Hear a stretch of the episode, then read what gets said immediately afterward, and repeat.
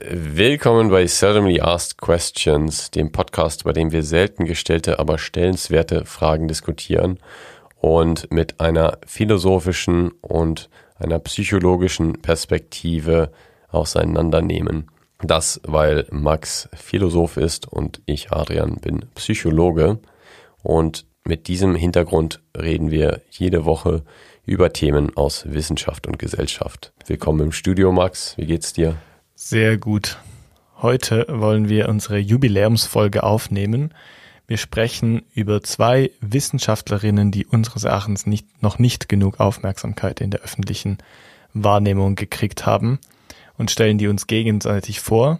Zuerst besprechen wir aber normalerweise immer noch die Sau-Question. Ich habe übrigens Hemmungen, Philosoph genannt zu werden, nur weil ich Philosophie studiert habe. Das liegt daran, weil ich damit irgendwie trotzdem so ältere Menschen verbinde. Du hast Imposter-Syndrom. Das habe ich aber weniger. Ich habe, das, der Punkt ist halt, wenn du historische Philosophie machst, befasst du dich ja eigentlich vor allem mit anderen Philosophen. Und du hast zwar klar auch deine eigene Forschung, aber es ist schon nicht, also sehr selten so, dass alle Leute, die in der philosophischen Forschung forschen, selber ihre eigenen Theorien haben, die sie dann, also so richtig krass gesellschaftsverändernde Theorien, wie jetzt jemand wie, weiß nicht was, Albert Camus oder so, oder Nietzsche oder so, die dann wirklich ein, einzelne Werke schreiben, die halt sehr, sehr einflussreich sind. Ja. Das ist eher so, dass Leute, die Philosophie studiert haben, eher so populärwissenschaftliche Sachen machen wie Richard David Brecht oder so, der sich vielleicht auch Philosoph schimpft. Oder vielleicht auch ich, also ich kenne seine Sachen nicht so gut. Vielleicht ist es auch total gerechtfertigt, was er schreibt. We may never know. Ja, ja aber ich, ich stehe zum Beispiel nicht in der Öffentlichkeit. Und irgendwie habe ich auch Hemmungen, weil ich einfach nicht mich nicht erfahren oder alt genug sehe.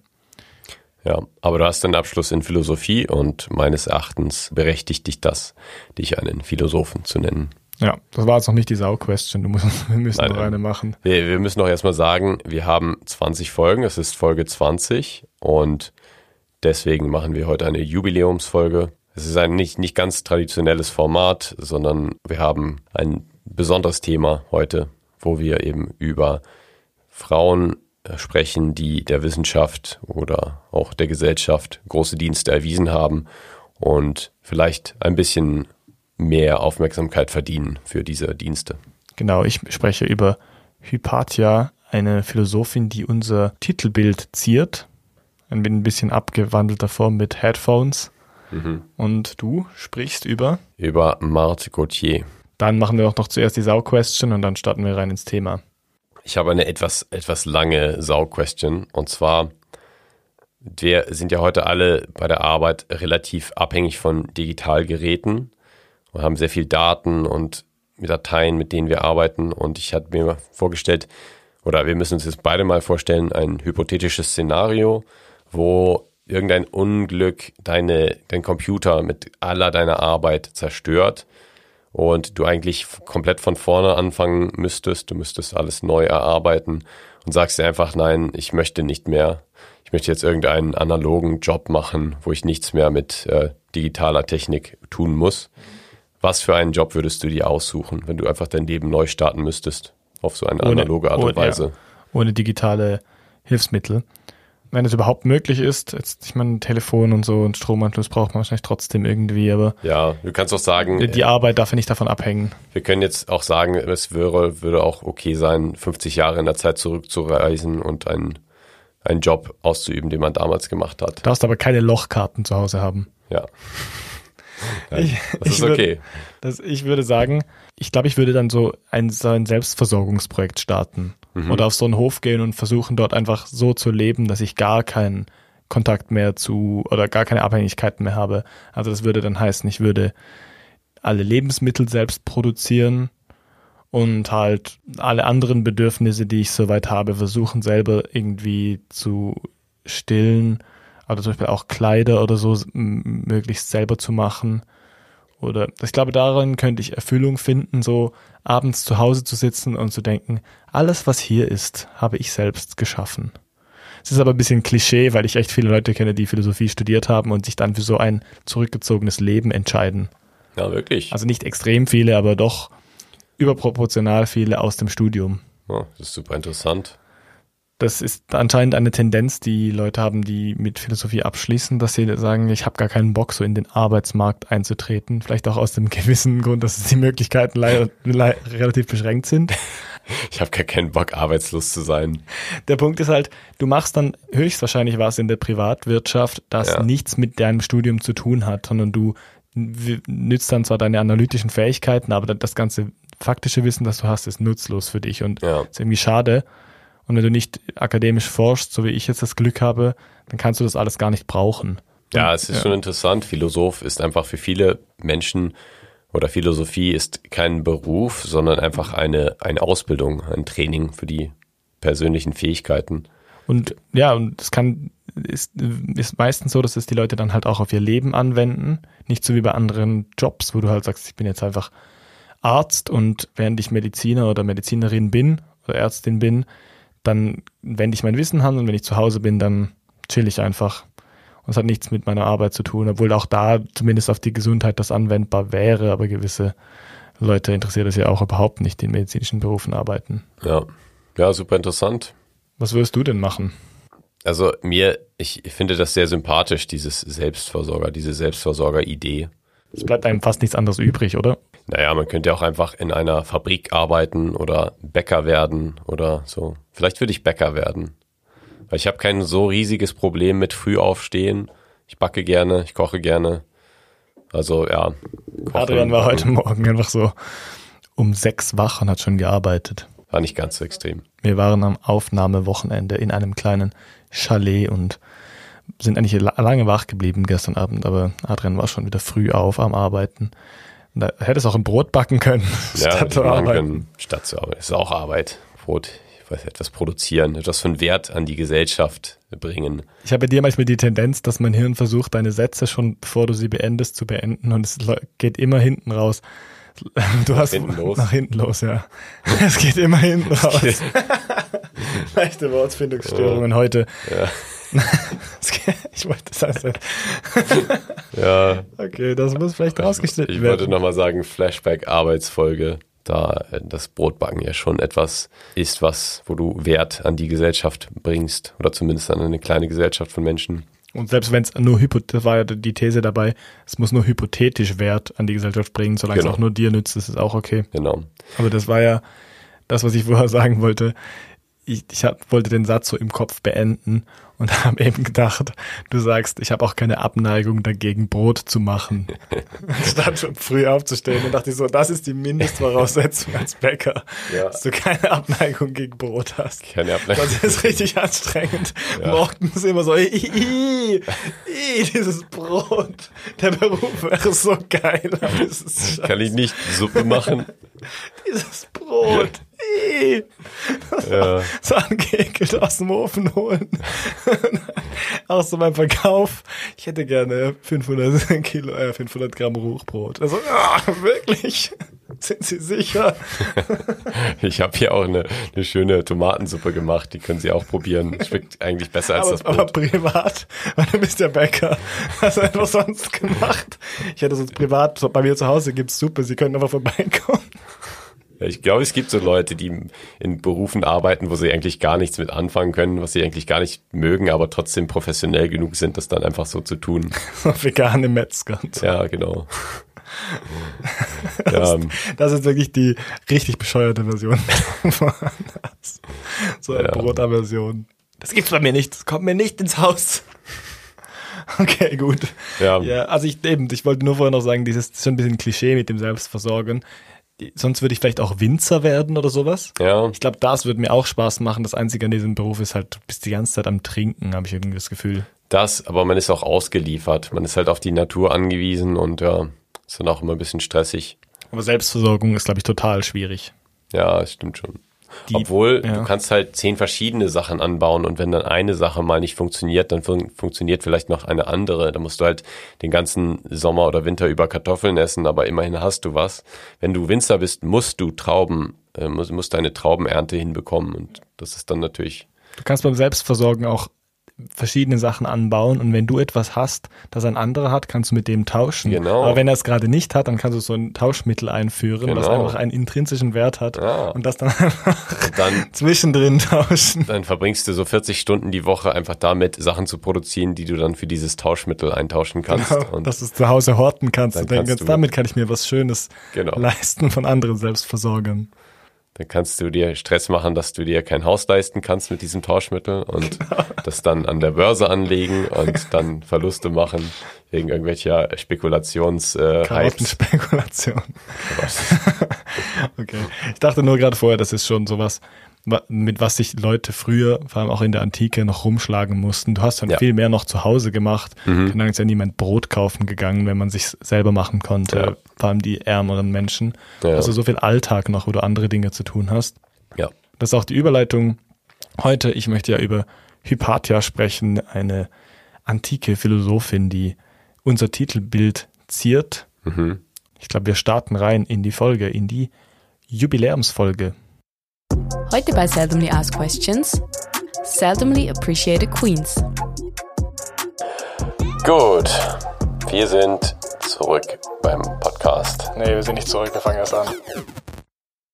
Gut, also steigen wir ein in die Jubiläumsfolge. Du hattest gerade noch erwähnt, wir waren gerade auf einem besonderen Wochenende, nämlich auf einem Podcast-Wochenende in den Bergen und haben da an einigen Sachen gearbeitet, auch einige neue Sachen, die euch in der näheren Zukunft dann auch hoffentlich erreichen, wo wir ziemlich gespannt sind, äh, wie das dann aussehen wird, Wie das aufgenommen wird. wie es aufgenommen wird. Denn wir sprechen heute über zwei Wissenschaftlerinnen und haben eben keine seldomly asked question, sondern selten anerkannte Persönlichkeiten, also eine, eine SAP-Folge, die wir heute besprechen wollen. Und das hat den Grund, dass wir ein Jubiläum feiern, nämlich 20 Folgen. Eigentlich hätten wir bei 10 schon was Kleines machen können, aber das war irgendwie doch zu früh. Und da hatten wir auch schon Folgen aufgenommen, wo wir noch nicht wussten, was für Nummern die haben. Aber 20 ist eine gute Zahl, oder? Das ist eine sehr schöne Zahl.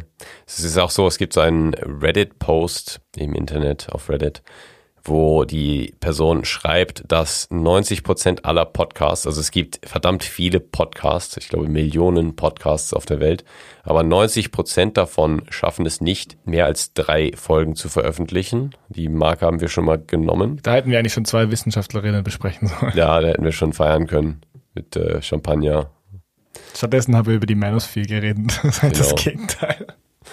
Aber dann geht es eben weiter in diesem Post und das heißt, von den verbleibenden 10%, die mehr als drei Folgen schaffen, schaffen aber auch nur 10% mehr als 20 Folgen.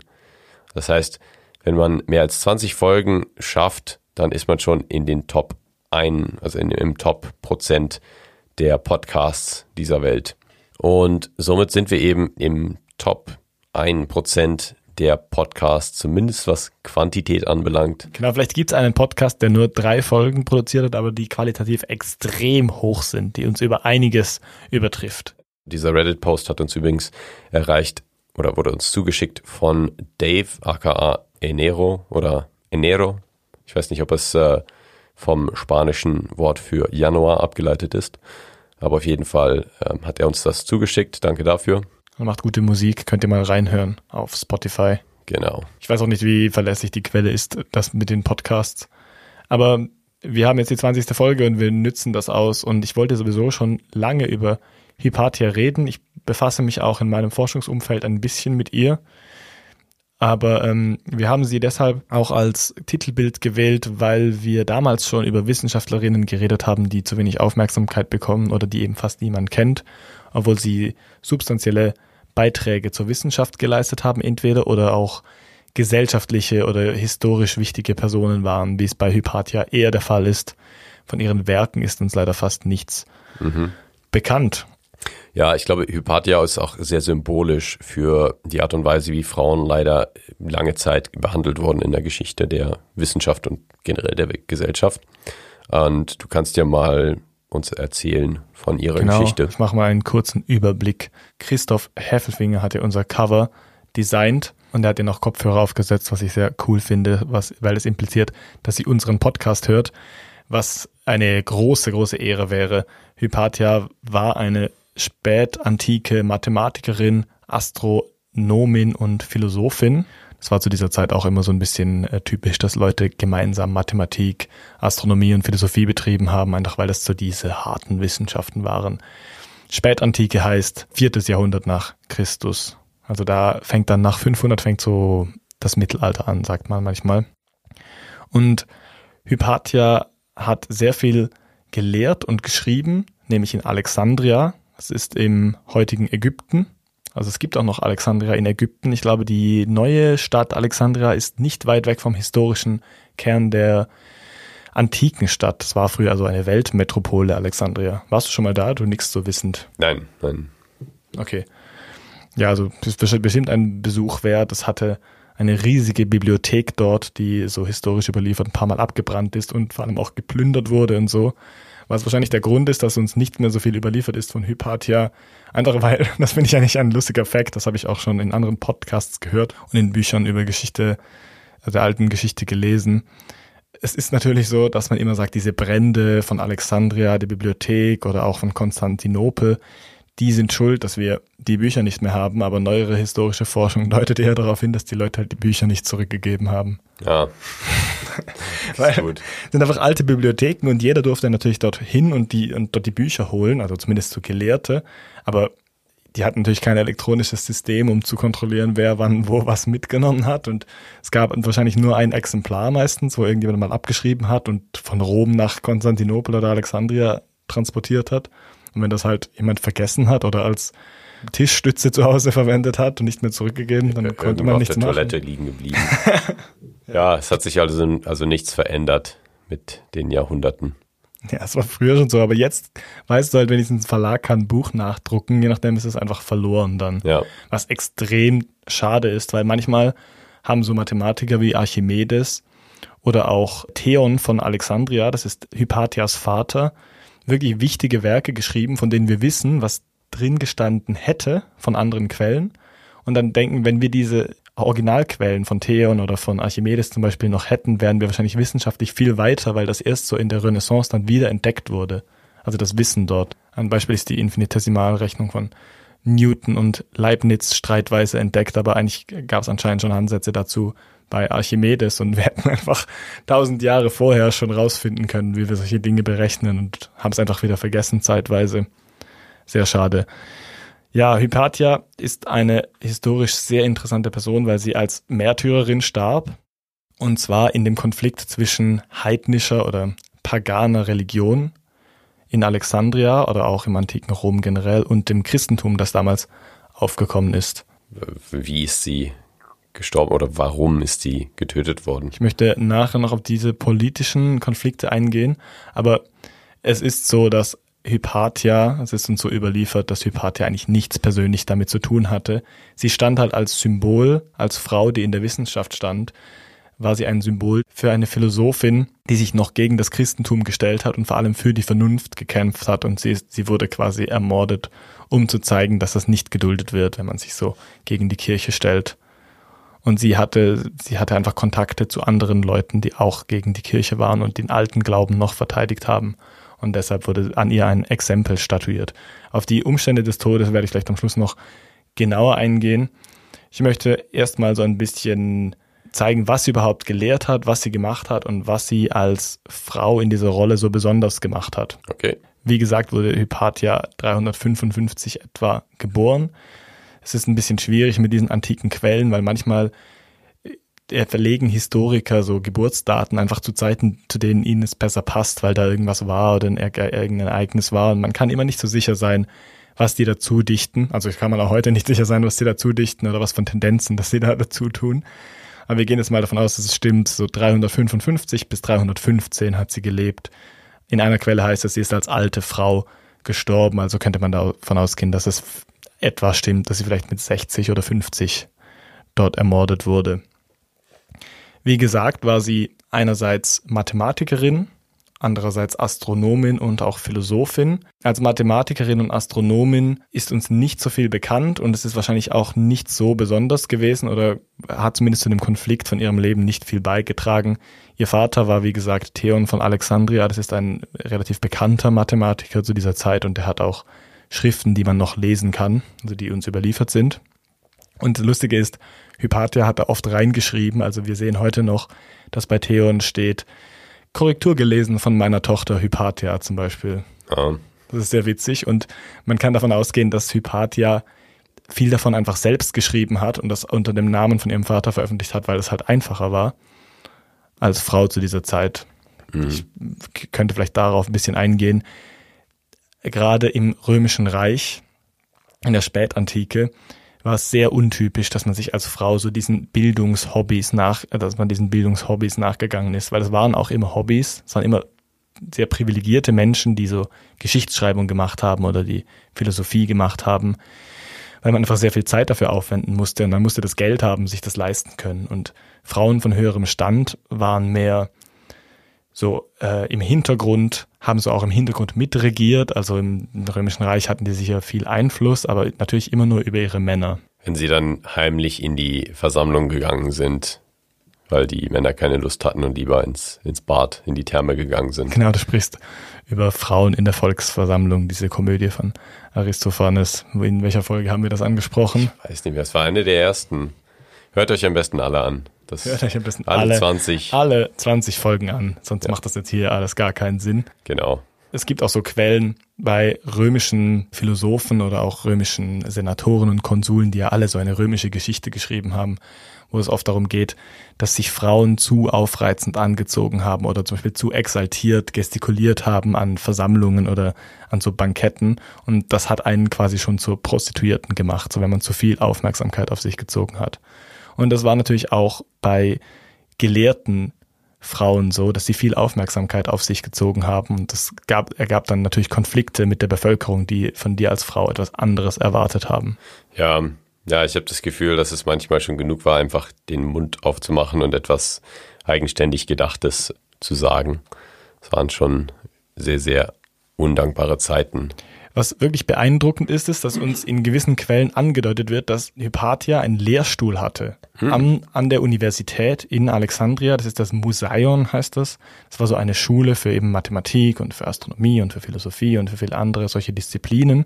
Und das ist eigentlich ein Riesenzugeständnis. Also das deutet darauf hin, dass sie extrem gut war in dem, was sie gemacht hat, dass sie extrem gebildet war und dass sie, also sie wurde auch von ihrem Vater größtenteils ausgebildet, aber sie hatte vielleicht auch Lehrer aus anderen Philosophenschulen.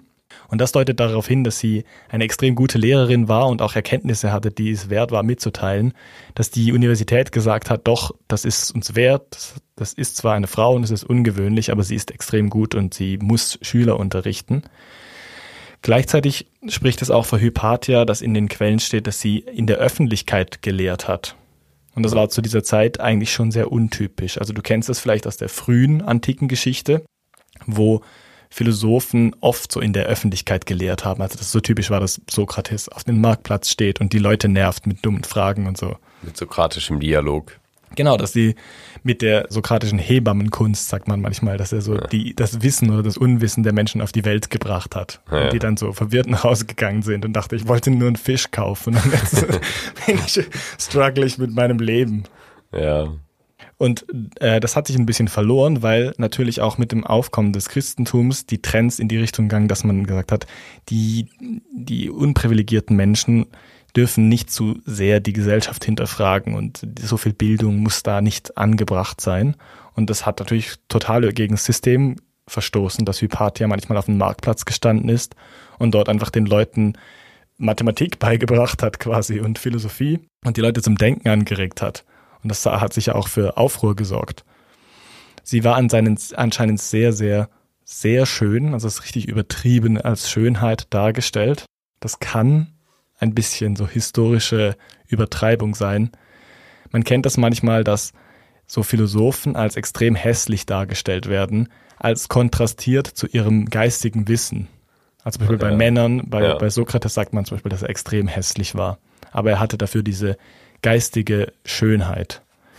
Und das wirkt dann irgendwie kompensierend. Aber bei Frauen macht das nicht so viel Sinn, weil das ist ja eh schon ungewöhnlich für die Zeit, dass äh, Frauen so als Philosophin so gepriesen werden, dass sie so geistige Weisheit haben. Ich glaube, da macht es noch mehr Spaß zu sagen, und sie war auch wunderschön und sie war richtig so ein vollkommener Mensch quasi, so die Reinheit in Person.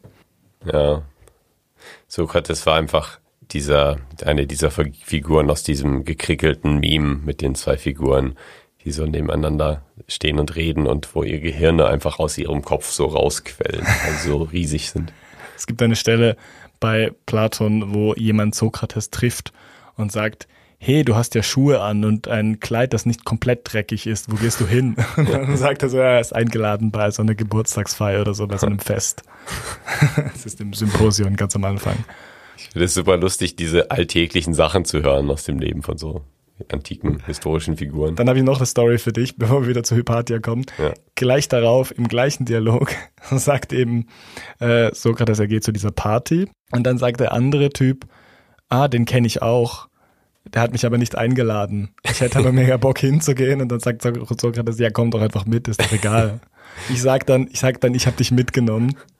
Sokrates, more like Brokrates. ja, das ist wirklich so, das ist richtig süß. Und dann sagt der Typ in dem Dialog, also so richtig Platons Beobachtungsgabe, sagt der Typ in dem Dialog, ah, aber das ist doch peinlich, wenn ich einfach auftauche ohne Einladung. Ja. Du musst dann aber ganz explizit am Anfang sagen, dass du mich mitgenommen hast.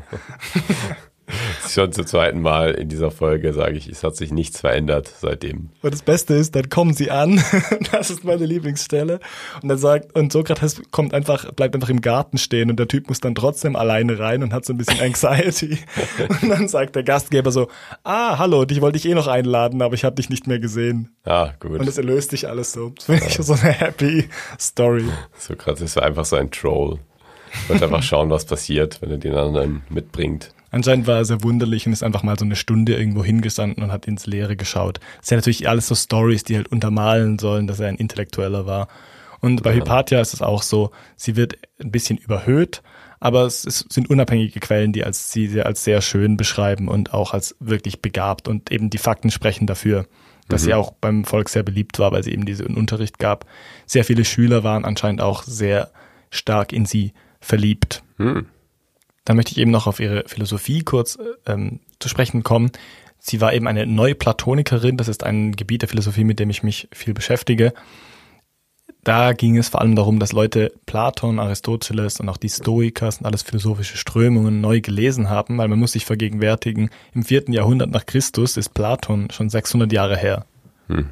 Also ich meine, es ist für die eigentlich schon die Antike die denken schon daran zurück an die alten Meister und so an die ersten Philosophen. Das ist schon interessant eigentlich. Das ist wie in der Musikgeschichte, wo so die alten Hits jetzt auch wieder alle geremixed werden. Genau. Aber die, die Remixer jetzt, die sehen sich nicht als treue Interpreten, weil ja. die spielen das nicht nur, die sehen sich als Künstler. Und das war eben damals nicht so. Hypatia sah sich mehr als so treue Interpretatorin. Es ging damals wirklich so, glaube ich, so um Wahrheitsfindung, oder? Also man hat wirklich geglaubt, ja, man muss hier die Wahrheit herausfinden, weil das noch nicht ganz akkurat übersetzt wurde oder akkurat überliefert wurde und ja, dann wirklich so ein bisschen nachgeforscht hat. Das stimmt auf eine Art und Weise, aber es war auch so, dass es halt nicht noch nicht so gut verbreitet war, weil es natürlich das Internet nicht gab und ja, wie wir wohl gesagt haben, es gab halt vielleicht ein Exemplar in deiner Nähe und so. Und es, Platon ist sehr schwer zu verstehen, Aristoteles ist auch sehr schwer zu verstehen und die Stoiker auch. Und jetzt kommen wir eigentlich so zu den Umständen von ihrem Tod. Sie hat diese Philosophen neu interpretiert und im Neuplatonismus ist es oft so, dass sie so ein bisschen zusammengenommen werden. Obwohl wir heute sagen, Aristoteles und Platon sind sich sehr unähnlich in ihren Meinungen, also widersprechen sich teilweise, haben diese Menschen versucht, so eine Philosophie aus den besten Punkten zu machen. Von diesen, vor allem drei, also eben Stoiker, Arist äh, Aristoteles und Platon.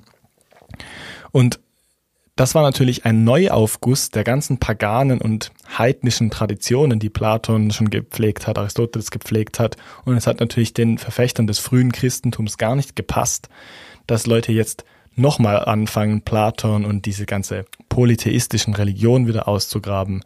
Denn auch bei Platon spielen diese, spielt diese Vielgötterei eine große Rolle. Er ist zwar dagegen, aber trotzdem wird es oft erwähnt. Und diese Philosophien sind natürlich auch sehr religionsfeindlich, weil es um die Vernunft geht und dass die Menschen selber denken. Und es geht nicht darum, dass es den einen Gott gibt und der uns vorschreibt, was wir tun. Ja. Das Schwierige daran war halt, dass es oft um Wahrheit geht und wenn Menschen so vernarrt sind in diese Philosophien, dann möchten sie auch nicht nachgeben, wenn jemand sagt, nein, nee, du musst jetzt aufhören hier zu unterrichten, du schadest uns. Und äh, es gab zu dieser Zeit einen Statthalter, in Alexandria, mit dem sie befreundet war, ein gewisser Orestes und der wollte vor allem, dass diese verschiedenen Gruppierungen in Alexandria äh, ruhig sind und sich nicht bekriegen gegenseitig, also Christen, Juden, ähm, Menschen, die die alte Religion noch gewertschätzt haben, wie die Neuplatoniker, aber auch äh, einfach normales Fußvolk, in Anführungszeichen. Und es gab einen sogenannten Kirill, ein, so ein bisschen ein Anführer dieser christlichen Miliz dort. Und die haben sowohl Judenverfolgungen als auch so Heidenverfolgungen vorangetrieben und wollten eben ein Exempel statuieren. Und weil dieser Orestes sich immer dagegen gewehrt hat, haben sie gedacht, wir nehmen jetzt eine Freundin von Orestes, die eben eh schon gegen uns steht, die öffentlich hier Mathematik und Philosophie unterrichtet und vor allem als Frau überhaupt nicht die Berechtigung hat in ihren Augen. Und dann wurde sie vor eine Kirche geschleift und anscheinend mit Scherben zerschnitten. Ja. Und so ist sie dort gestorben. Und das war eigentlich ein sehr, sehr grausamer Tod. Und sie war dann natürlich auch öffentlich dort aufgestellt, ja. ausgestellt, dass die Leute das sehen konnten. Ja, das ist schon ziemlich schrecklich. Und so und ist, ist, ist, ist, das geendet. Sorry, ich habe dich unterbrochen. Ja, nein, ich wollte nur sagen, es ist natürlich ein schrecklicher Tod und äh, leider auch symbolisch dafür, wie man als Frau vielleicht einfacher in solche Problemsituationen gekommen ist damals, wenn man einfach nur mal ein bisschen eigenständig sich verhalten hat und gewisse Strömungen ja vielleicht kritisiert hat oder hinterfragt hat. Hypatia war somit das erste Blutopfer oder eines der ersten Blutopfer der frühchristlichen Bewegung und des Christentums, was nachher mit den Hexenverfolgungen quasi auf die Spitze getrieben wurde, wo ja auch Frauen primär im Fokus standen. Ja. Einerseits als Frau, die vernünftig gedacht hat öffentlich und das gepredigt hat, andererseits aber auch als Philosophin, die alte Werte vertreten hat, die sie für richtig gehalten hat und die für die Wahrheit stand. Und da ist es nicht mal so wichtig, dass sie eine Frau war, sondern das hätte auch Philosophen passieren können, mhm. was noch viel mehr für ihre Fähigkeiten und für ihre, die Wichtigkeit ihrer Werke spricht, die uns leider verloren gegangen sind. Und somit sieht man den Einfluss auch von Hypatia.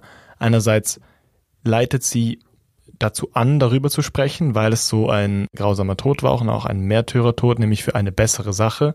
Und wir wollen diese bessere Sache auch weiter kolportieren, nämlich die Sichtbarkeit erhöhen und auf diese Problematik eingehen, die es auch heute noch im Alltag gibt, wenn auch nicht in dieser krassen Dimension, die es in der Spätantike angenommen hat. Ja, ich finde das eine sehr schöne Initiative und werde jetzt mal ein bisschen von Marthe Gauthier reden, einer französischen Kinderärztin. Die wurde 1925 geboren in Montnil im Departement Seine-et-Marne in Frankreich. Und die ist auch erst vor einem Jahr verstorben, also ist sehr alt geworden. Und sie ist berühmt geworden dafür, dass sie das zusätzliche Chromosom in der Trisomie entdeckt hat.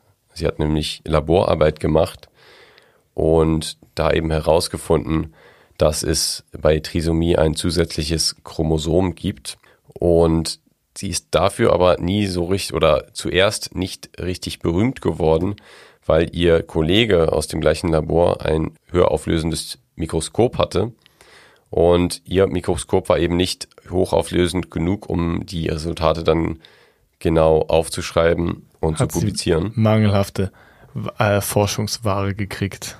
Das genau. ist schon ein, ein Missstand an sich. Vielleicht noch kurz zur Trisomie. Du sprichst natürlich von Trisomie 21, das allgemein bekannt ist unter dem Down-Syndrom. Genau. Also es gibt verschiedene Formen der Trisomie. Trisomie 18 gibt es auch, aber Trisomie 21 ist die am häufigsten besprochene Form, weil sie eben auch die häufigste oder am häufigsten vorkommende ist. Und Menschen mit Trisomie 21 haben auch signifikant höhere Überlebenschancen als Menschen mit Trisomie 18. Ich glaube, das ist eigentlich schon bei der Geburt, also ich glaube, Menschen mit Trisomie 18 sind sehr, sehr selten lebensfähig die, die Zahl steht für das jeweilige Chromosomenpaar. Das deutet eben auch an, dass es eigentlich zwei Chromosomen sein sollten und nicht drei im Optimalfall. Genau. Ähm, was ist dann 18 für ein Syndrom genau? Trisomie 18 wird auch Edwards-Syndrom genannt. Und ja, wie du schon gesagt hast, Max, da gibt es äh, ein drittes Chromosom, beim 18. Chromosom. Und die Säuglingssterblichkeit bei dieser Krankheit ist leider sehr hoch. Und die Hälfte der Neugeborenen sterben da innerhalb von etwa sechs Tagen. Äh, nur etwa 15 Prozent der Mädchen erreichen das fünfte Lebensjahr. Also es ist schon eine sehr schwer zu überwindende Krankheit. Bei Trisomie 21, was eben als Down-Syndrom bekannt ist, ist das ähm, zum Glück etwas besser. Menschen mit Down-Syndrom werden um einiges älter und haben sehr, sehr bessere Prognosen. Da gab es eben dann viel Forschung in den, ja, in den letzten Jahrzehnten oder im letzten Jahrhundert. Und da hat eben Marthe Gauthier zu geforscht. Also hat sie zu Trisomie 21 konkret geforscht oder zu Trisomien in Allgemeinen? Ja, sie hat zu Down-Syndrom geforscht.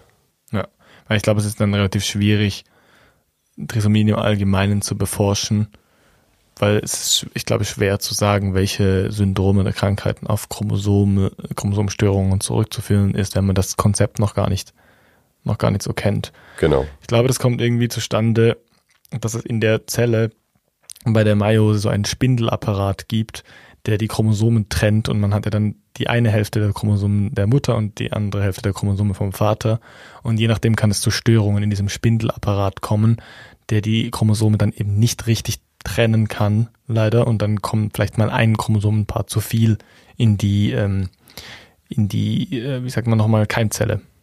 Ja. Ja, und es war eben so, dass 1956 erst bekannt wurde, dass menschliche Zellen 46 Chromosomen haben, also 23 Chromosomenpaare. Und im Jahr 1958 fand dann die Forschungsgruppe von Marthe Gauthier heraus, dass eben das Down-Syndrom mit einer Anomalie des Chromosomensatzes zusammenhängt. Da war es eben so, dass Marthe Gauthier das herausgefunden hatte, aber um es zu publizieren, noch eben ein höher auflösendes Mikroskop brauchte und ihr Laborkollege Lejeune eben dann heimlich diese Erkenntnis genommen hat und eben eine Publikation geschrieben hat und das äh, veröffentlicht hat ohne dass sie davon wusste. Sie hat dann später davon erst ähm, Bescheid bekommen und hat auch gesehen, dass ihr Name, also sie war schon gelistet als zweite Autorin, aber sie hätte eigentlich schon die Erstautorschaft verdient gehabt. In der Wissenschaft ist es wichtig, in welcher Reihenfolge die Autorinnen und Autoren gelistet sind in einer Publikation, denn das spiegelt so ein bisschen auch die Arbeit wider, die die Wissenschaftlerinnen und Wissenschaftler geleistet haben.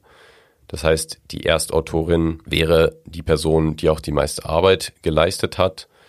Und die Zweitautorin oder der Zweitautor wäre dann die Person, die ungefähr am nächstmeisten gemacht hat. Und daraus leitet sich dann auch so ein bisschen ab, wer am meisten ja, Credits verdient für eine wissenschaftliche Arbeit. Und da war es eben so, dass der Kollege von Gauthier äh, namens Lejeune die Resultate gefunden hat, die äh, Marthe Gauthier herausgefunden hatte und das eben dann als Erstautor publiziert hatte, was schon ein bisschen skandalös ist, denn damit hat er eigentlich gesagt, ich bin die Hauptperson, ich bin die Hauptfigur in dieser Geschichte oder ich. Also der Entdecker eigentlich. Bin der Entdecker, genau, der Entdecker dieser dieser Tatsachen. Und das war eben etwas, was äh, Marthe Gauthier erst später herausgefunden hat. Und da war sie auch ziemlich äh, enttäuscht und entrüstet drüber. Du hast gesagt, sie war Zweitautorin wenigstens, oder? Genau, sie war auf dieser Publikation zwar immer noch Zweitautorin, aber ihr Name war falsch geschrieben. Ah. Und ähm, okay. Und ja, es ist natürlich trotzdem ist eine noch maximale Wertschätzung da. Genau, ein Affront. Das muss man natürlich auch sagen. Es ist ja nicht so, dass es für Publikationen Geld gibt oder so. Genau. In erster Linie, sondern es geht wirklich, wie du gesagt hast, um die Credits, also um die wissenschaftliche Wertschätzung und um Anerkennung im Feld von gleichgesinnten ForscherInnen im Gebiet. Und das ist natürlich ein wirklich großer Affront, wenn man dann auch den Namen falsch schreibt und als Entdecker als Zweiter gelistet ist. Das heißt, als Zweiter bedeutet meistens, also kommt mega auf die Forschung an, aber man hat einfach mitgeschrieben und ein bisschen geholfen. Ja, genau. Es ist eben einerseits eine Sache der Anerkennung, der Ehre, aber andererseits man wird nicht direkt dafür bezahlt für die Publikation. Deswegen ist es auch wichtig, wie viele Erstautoren-Publikationen man hat in seinem Lebenslauf. Denn wenn man sich mal auf eine nächste Stelle bewirbt in der Wissenschaft, dann wird eben auch darauf geguckt, ob die Autorin dann fünf oder zehn Erstautor-Publikationen hat.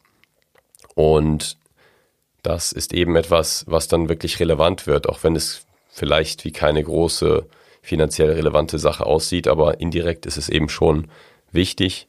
Und natürlich hat es auch mit Anerkennung und Ehre zu tun. Es ist einfach offensichtlich, dass jemand dabei gedacht hat, es ist eigentlich egal, was mit der Karriere dieser Frau passiert und es ist für sie wahrscheinlich eh nicht besonders wichtig. Ja, also es ist natürlich auch von Feld zu Feld unterschiedlich. Es gibt auch Disziplinen, wo eben der Zweitautor oder die Zweitautorin auch extrem viel gemacht hat. Es gibt heutzutage auch immer häufiger geteilte Erstautorschaften wo sich die Autoren und Autorinnen darauf einigen, dass man eben dann offiziell als erster Autor gelistet wird. Und da gibt es verschiedene Lösungen, um eben die Anerkennung gleich oder adäquat zu verteilen.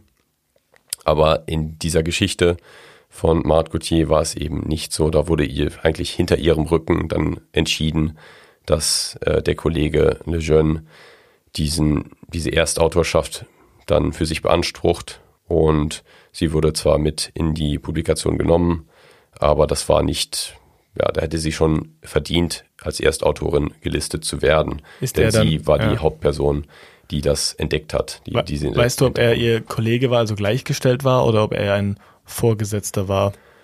Weil das wäre halt auch noch so eine Frage, wie dann diese ähm, Macht eingewirkt hat auf sie. Ich meine, sie hätte sich ja irgendwie beschweren können, oder das ist eben die Frage.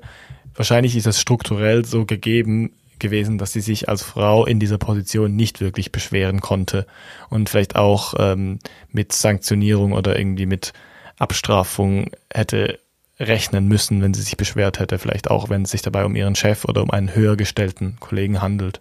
Ich weiß es nicht genau, aber ich glaube, er war einfach auf ihrem Level. Also er war nicht ihr Chef oder so, sondern er war ein Kollege. Was, was auch nahelegt, warum er diese Forschungsergebnisse von ihr gefunden hat oder irgendwie gesehen hat.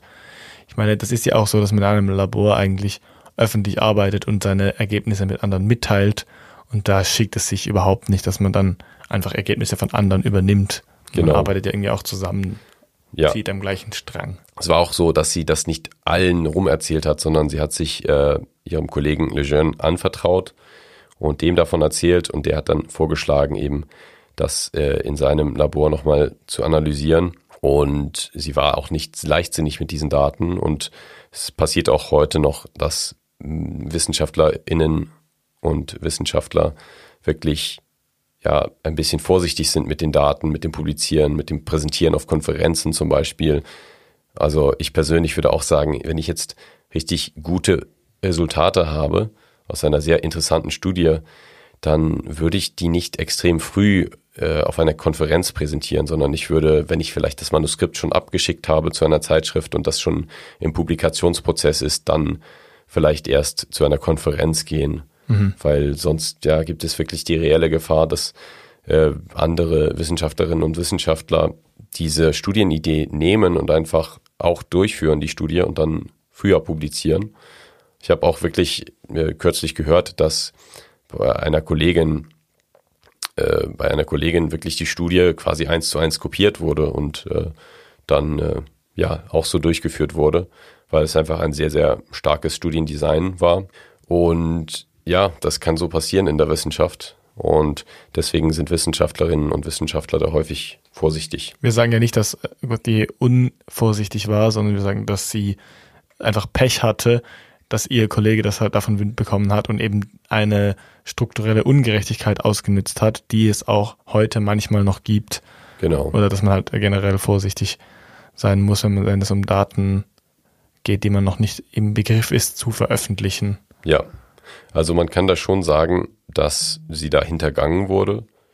Und es gab dann wirklich eine lange Zeit, in der Lejeune als der Entdecker anerkannt wurde von diesem, von dieser Tatsache.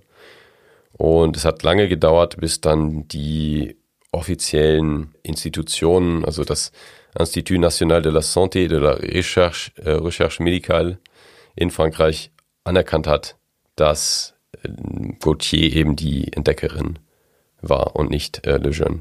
Aber das hat lange Jahre von Protest und eben Arbeit äh, gebraucht. War das von das ihrer Seite initiiert, wurde. dass sie das, äh, dass sie wollte, dass das anerkannt wird? Das ist relativ untypisch eigentlich, dass es nicht, meistens wird das dann posthum gemacht, dass nach dem Tod sowas noch anerkannt wird. Das ist irgendwie einfacher. Da kann man einfach sagen, ja, ja, eigentlich war das die und wir erkennen das jetzt an und das ist toll, aber jemandem, der noch lebt, einzugestehen, dass man falsch gelegen hat, das finde ich, das ist, scheint mir immer ein bisschen schwieriger zu sein, das zu erreichen. Deshalb fand ich sehr gut, dass sie das geschafft hat. Also sie war schon ziemlich empört darüber und hat auch selbst sich beschwert. Aber es gab dann schon auch äh, Unterstützung von, von anderen Kollegen und ja, Menschen, die da ihrer Meinung waren. Sie hat wirklich auch dann ähm, mit der Familie oder einer Stiftung, die der Familie von Lejeune nahestand, auch noch Schwierigkeiten gehabt später, wo mal eine Präsentation von ihr gecancelt wurde. Und wirklich, da sollte sie einen Preis bekommen, hat den noch bekommen, aber durfte dann nicht mehr reden auf Druck dieser Stiftung. Und ja, hat da wirklich schon große Schwierigkeiten erlebt in ihrem Leben aufgrund dieser Geschichte. Und ist erst im Jahr 1994 doch bestätigt worden als die Entdeckerin von der Trisomie. Das wurde von der Ethikkommission äh, des französischen INSERM-Instituts. Ähm, das ist ein sehr namhaftes Institut in Was Frankreich. Was ist dann für eine Ethikkommission, die so Meta-Ethik-Fragen entscheidet? Also, also nicht Meta-Ethik, sondern Meta-Fragen in der Wissenschaft entscheidet, wer welche Anerkennung bekommt? Ja, anscheinend schon. Also ich denke, da gibt es viele lokale Ethikkommissionen, Flashback Ethikkommission Folge. Ja. Aber das ist wahrscheinlich eine übergeordnete Ethikkommission. Leider ist die Ethikkommission-Folge nicht unsere zehnte Folge, sondern die achte Folge. Dann hätte es nämlich jetzt so in diese Jubiläumsreihe richtig gut gepasst. Dann hätten wir auch so letztes ethisches Verdict gegen, ja. gegen die Unterdrückung gemacht. Aber leider können wir dieses Framing jetzt nicht verwenden. Aber ihr habt von der Idee gehört. Folge genau. 8 könnt ihr reinhören. Ja, also zurück zu Marthe Gauthier. Sie wurde eben dann so ein bisschen unterstützt von der Ethikkommission des Anselm-Instituts, dass sie eben die Hauptentdeckerin war und nicht ihr Kollege Lejeune. Ähm, das war natürlich leider relativ spät in ihrem Leben. Es wäre schon gewesen, wenn das von Anfang an so klar gemacht worden wäre, wenn sie da unterstützt worden wäre. Aber immerhin ist das so ein, ja, eine positive Moral von der Geschichte, dass es dann doch ähm, belohnt wird, wenn man eben kämpft für seine seine Überzeugung und gegen das, das Unrecht, was einem widerfahren ist. Ja, und so wie Hypatia quasi ein negatives Exempel war, das statuiert wurde, ist es bei ihr jetzt umgekehrt. Es hat ein positives Outcome und sie ist aber auch ein Beispiel für andere Wissenschaftlerinnen, die sich vielleicht dann getraut haben, sich zu wehren. Genau. Aber wenn es zu spät war, hat das natürlich die Implikation, dass das für ihre Karriere vermutlich relativ unrelevant war. Genau, also für ihre ja, Karriere war es dann wahrscheinlich schon zu spät. Aber im Vergleich mit Hypatia ist sie dann doch ziemlich alt geworden. Ähm, sie ist leider letztes Jahr verstorben im Alter von 96 Jahren. Und zumindest hat sie dann noch miterlebt, dass eben immerhin diese Anerkennung ihr gegeben wurde und dass sie anerkannt wurde als die Erfinderin, die Entdeckerin des, ähm, der Trisomie und dass sie auch gesehen hat, dass es einen gewissen strukturellen Wandel gab, dass es Institutionen gibt mittlerweile, an die man sich wenden kann und die sich für einen einsetzen, so wie es mit dieser Ethikkommission der Fall war und die es heute sicherlich noch ein bisschen mehr gibt, auch wegen Frauen wie Hypatia, aber auch insbesondere Marthe Gauthier, die da sich dafür eingesetzt hat, dass ihre Wissenschaft anerkannt wird. Genau, das sehr lange Leben von Marthe Gauthier spannte natürlich auch über diese Phasen, in der sich die Ethik in der Wissenschaft wirklich dramatisch äh, entwickelt hat oder dramatisch weiterentwickelt wurde. Eben vom, wir können eigentlich alles machen, ähm, wir können Menschen sehr, sehr schlimm behandeln und es gibt da keine großen Konsequenzen zu. Man muss wirklich sehr, sehr genau aufschreiben, was für Forschung man machen möchte. Das wird sehr, sehr genau geprüft von einer Ethikkommission. Muss da sehr viel Informationen geben und muss sich wirklich auch daran halten, weil es sonst wirklich dann bei Verstößen auch äh, Probleme für die Forscherin oder den Forscher Genau, geben sie hat kann. quasi von ersten starken Verstößen und ähm, negativen Beispielen in der Forschung miterlebt, wie der National Research Act in den USA ins Leben gerufen wurde und die ersten Ethikkommissionen Forschung geprüft haben. Das ist eigentlich ein sehr schönes Ende der Folge, wenn wir jetzt so mit einem positiven Outcome für Gauthier enden können. Genau, also wir können an dieser Stelle nur alle Frauen, aber auch Männer dazu aufrufen, für gute Forschung zu kämpfen, denn es lohnt sich, es entwickelt sich schon weiter, die, die Wissenschaft und da haben wir die Hoffnung, dass es in Zukunft dann ja eine immer gerechtere ähm, Forschung gibt, eine immer gerechtere Wissenschaft. Und auch, dass man sich vielleicht mit den Geschichten dieser Wissenschaftlerinnen oder Philosophinnen beschäftigt. Es ist oft sehr, sehr interessant und auch, also historisch kann ich zumindest sagen, es ist cool zu sehen, was die gemacht haben, weil es einen ganz anderen Aspekt der Gesellschaft in der Antike oder auch im Mittelalter zeigt, weil die natürlich nicht so hyperprivilegiert waren wie die Männer und die, die auch Geschichte geschrieben haben und auch natürlich Geschichtsforschung betrieben haben. Oft.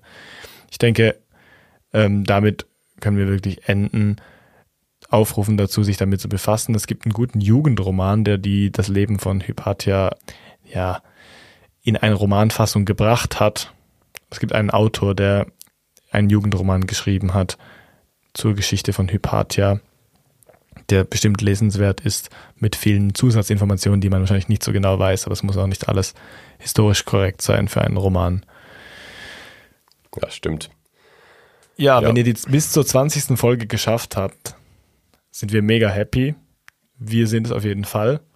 Und wenn ihr bis zur 20. Folge gehört habt, aber uns noch nicht bewertet habt auf Spotify, dann macht das jetzt unbedingt oder auf Apple Podcasts oder wo ihr unseren Podcast hört und folgt uns sehr gerne auf Instagram. Da könnt ihr uns auch schreiben, wenn ihr Sticker wollt. Könnt ihr unsere Memes anschauen oder auch Infoposts über Dinge, die wir im Podcast gesagt haben und die vielleicht nicht besonders genau waren oder die Saufrage, wo wir nicht wussten, über was wir reden. Genau. Also vielen Dank für eure Treue, dass ihr bis zur 20. Folge gehört habt. Vielleicht habt ihr auch erst jetzt eingeschaltet, dann habt ihr die Gelegenheit, 19 wunderschöne Folgen davor nochmal anzuhören. Auf jeden Fall sind wir sehr froh darüber, dass ihr Das da sind seid. Hausaufgaben, die wir jetzt geben. Auf jeden Fall sind wir sehr froh darüber, dass ihr uns anhört und äh, wünschen euch eine schöne Woche. Bis zur nächsten Folge. Tschüss. Das war Seldomly Asked Questions, produziert durch Freely Media. Artwork Christoph Heffelfinger.